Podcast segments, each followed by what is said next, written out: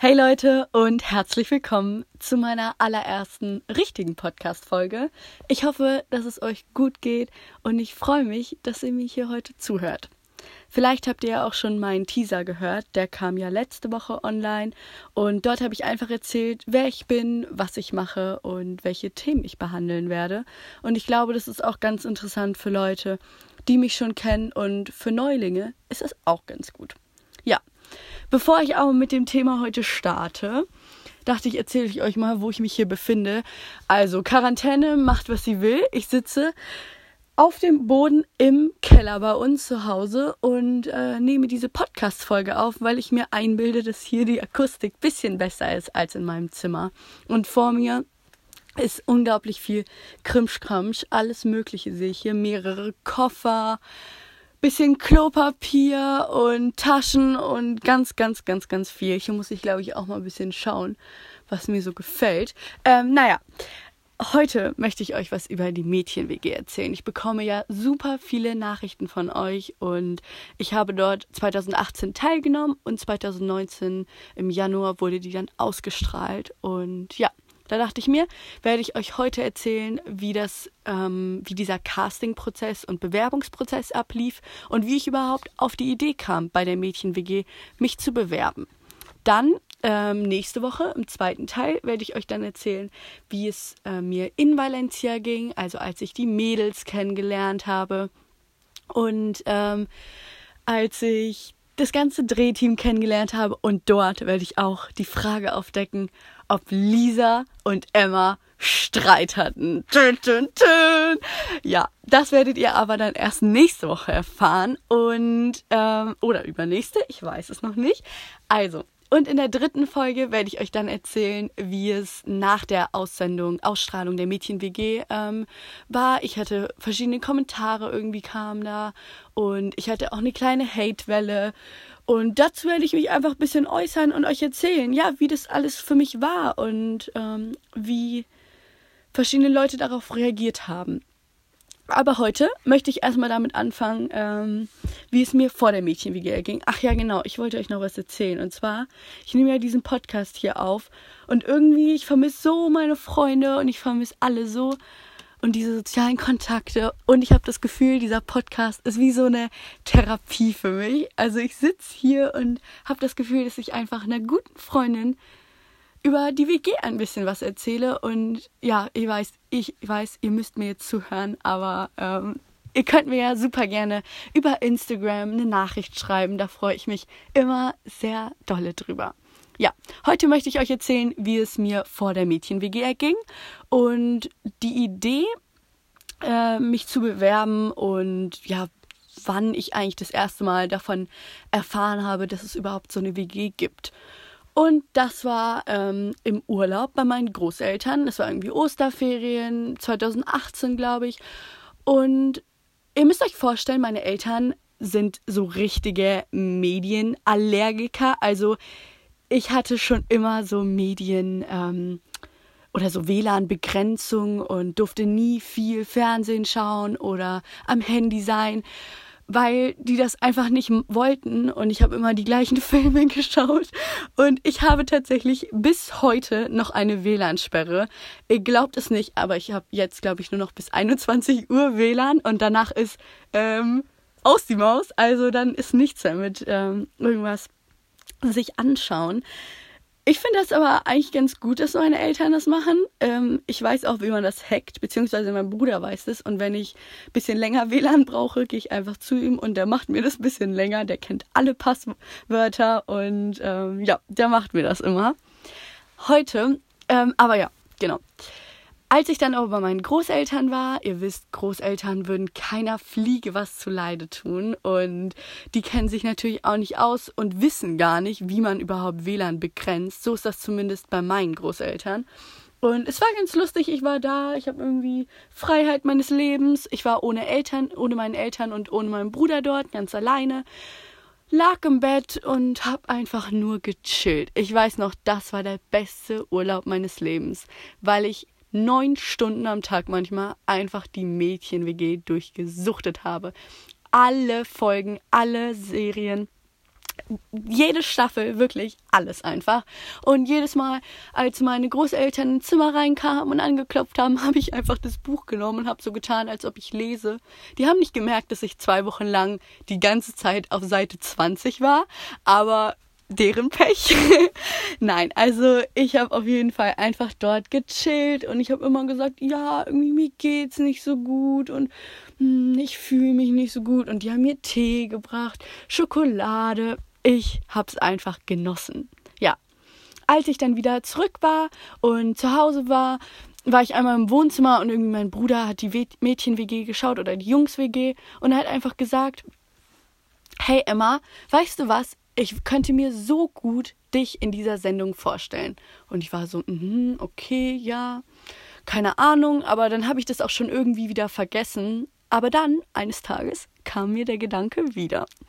Und dann ähm, habe ich einfach mal im Internet nachgeschaut, wann das Casting überhaupt beginnt. Und wisst ihr, was ich dann gesehen habe? Dass der Bewerbungsschluss in zwei Tagen ist. Also, ich habe sofort zur Kamera gegriffen und habe ähm, angefangen, dieses Bewerbungsvideo zu drehen. Ich muss sagen, ich glaube, das ist auch ganz gut, dass es, äh, dass da stand, in zwei Tagen ist Bewerbungsschluss. Weil bei mir ist immer ein bisschen das Problem, wenn da noch steht, ja, noch einen Monat, dann schiebe ich das so auf mich auf und bin super perfektionistisch, dann will ich das wirklich perfekt haben. Und so habe ich es einfach gemacht, zweimal aufgenommen. Und ihr müsst euch vorstellen, es war wirklich in der dunkelsten Ecke in meinem Zimmer. Also das Licht war extrem schlecht. Super schlechte Kamera, man hat nichts gesehen von mir. Aber irgendwie ähm, hat das dann auch funktioniert und ich habe eine E-Mail ein paar Wochen später bekommen Ah, ich habe ganz vergessen, ich habe komplett vergessen, euch zu erzählen, dass meine Eltern gar nichts davon wussten. Ich habe das denen nie erzählt. Ich habe generell den, von den Aufnahmen niemandem anderen davon erzählt. Habe das einfach gemacht, diese Formulare auf, ausgefüllt und abgeschickt. Dachte mir auch nichts dabei, dachte mir, pff, die nehmen mich eh nicht. Das dachte ich bei jedem Casting. Und ja, paar Wochen später bekomme ich dann eine E-Mail, wo drin steht, herzlichen Glückwunsch, du bist in der ersten Runde. Ich habe mich super, super gefreut und bin echt so gepflegt ausgerastet. Dann war aber natürlich das Problem, ich muss das Ganze noch meinen Eltern sagen. Und meine Eltern standen schon immer sehr kritisch gegenüber diesen Reality-Formaten und kannten auch gar nicht die WG. Und deshalb musste ich erstmal denen überhaupt erklären, was das ist und wo ich mich da beworben habe. Und meine Mama dachte zuerst, das ist sowas wie ähm, Promi Big Brother oder Der Bachelor und wusste nicht, dass es einfach eine WG ist, wo Leute ihren Spaß des Lebens haben. Ne? Also, super viele fragen mich immer, wenn meine Eltern mir das nicht erlauben, dass ich dort mitmache, wie überzeuge ich sie davon, dass ich mitmachen darf? Und genau das gleiche war bei mir auch. Und ich habe einfach gemeinsam mit meinen Eltern alle Folgen davor geschaut. Also ich habe wirklich alles mit denen analysiert, die ganze Sendung und habe denen gezeigt, okay, das ist ein geiles Abenteuer und man erlebt viel, man macht Erfahrungen, man wächst irgendwie und das ist was Gutes. So. Und ihr wisst schon, ich glaube, man muss einfach auf diese richtigen Knöpfe drücken bei seinen Eltern. Und bei meinen Eltern ist das halt so Abenteuererfahrung. Das wirkt einfach gut. Ja, und dann haben die das auch erlaubt und zugesagt. Und dann war auch schon das zweite Casting, das Skype-Casting. Also da ist es eigentlich so, dass eine irgendeine Person vor euch sitzt, eben über Skype zugeschaltet und die nimmt das ganze Gespräch auf und die fragt, fragt euch irgendwelche Fragen. Also an eine kann ich mich noch erinnern. Das war, glaube ich, was würdest du machen, wenn es langweilig ist in der WG oder ihr nichts zu tun habt, einfach jeder in der Ecke sitzt und irgendwie nichts macht? Und dann habe ich gesagt, ähm, ich glaube, ich würde einfach laut Musik anmachen und eine kleine Party veranstalten. Und das würde ich auch wirklich in dieser Situation machen. Und ich glaube, darum geht es auch. Einfach ehrlich zu antworten und einfach, ja, einfach ein bisschen was zu erzählen. Nach diesem Skype-Casting hatte ich aber auch wieder ein schlechtes Gefühl und dachte mir, ach Emma, die nehmen dich eh nie im Leben. Dann war das nächste Casting, das Homecasting. So, unter dem Homecasting könnt ihr euch so viel vorstellen wie unter der Home Story, die ihr auch im Fernsehen dann gesehen habt. Ähm, Also da kam eine super nette Frau zu uns und hat mich einfach über den Tag hin begleitet. Ich habe dir mein Zimmer gezeigt, meine Hobbys, meine Interessen. Freunde kamen zu mir und wir haben so Challenges gemacht. Es war wirklich ein cooler Tag und es hat viel Spaß gemacht einfach. Genau, also die hat einfach geschaut, wie es bei mir so zu Hause ist. Nach diesem Casting, paar Tage später, habe ich einen Anruf bekommen und äh, die Frau hat mir gesagt, ich bin in der Endrunde dabei beim Köln Endcasting. Wir wurden nach Köln eingeladen, mein Papa und ich, wir sind ähm, dorthin gefahren und ich war die ganze Zugfahrt lang so nervös. Ich konnte nicht mehr, weil bei dem Endcasting sind nur noch zehn Leute dabei. Und ihr wisst ja, in jeder WG sind nur fünf Leute dabei. Und das heißt, meine Chancen standen 50-50 und ich war so, so nervös.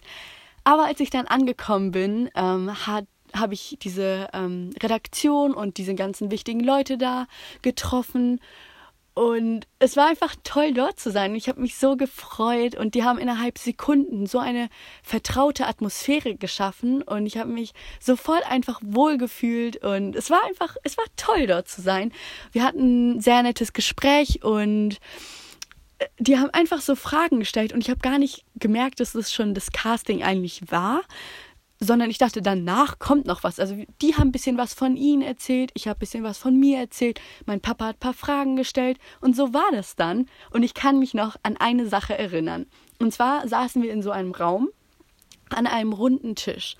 Und da waren so viele Süßigkeiten und Leckereien. Da waren Cracker, da waren Chips, da waren Gummibärchen, Schokolade, alles Mögliche. Und ich hatte so Bock, das zu essen. Aber wisst ihr was? Ich hatte einfach so Angst, dass wenn ich mir irgendwie ganz viele Süßigkeiten nehme und die mich dann eine Frage, äh, mir eine Frage stellen, dass ich dann den Mund voll habe und irgendwie die Hälfte noch rausfällt. Das war mir so unangenehm.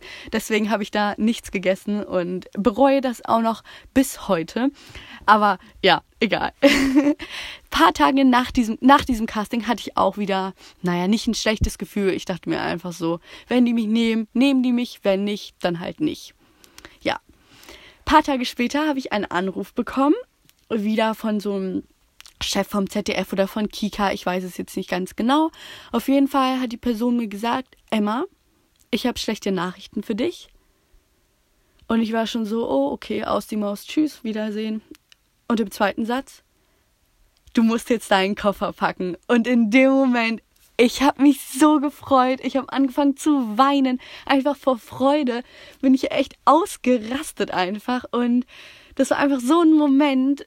Ich hatte einfach, ich war so froh. Und ähm, ja, ich hätte das auch niemals gedacht und werde diesen Moment auch irgendwie niemals vergessen, weil das einfach ganz, ganz, ganz, ganz toll war für mich. Und dann habe ich auch schon sofort angefangen ähm, zu packen, weil ich es nicht mehr abwarten konnte, endlich in die WG zu fahren und endlich die Mädels kennenzulernen. Man sieht die Mädels ja nicht bei dem Casting, also da fragen mich auch immer sehr viele, ob ihr euch schon irgendwo davor mal getroffen habt.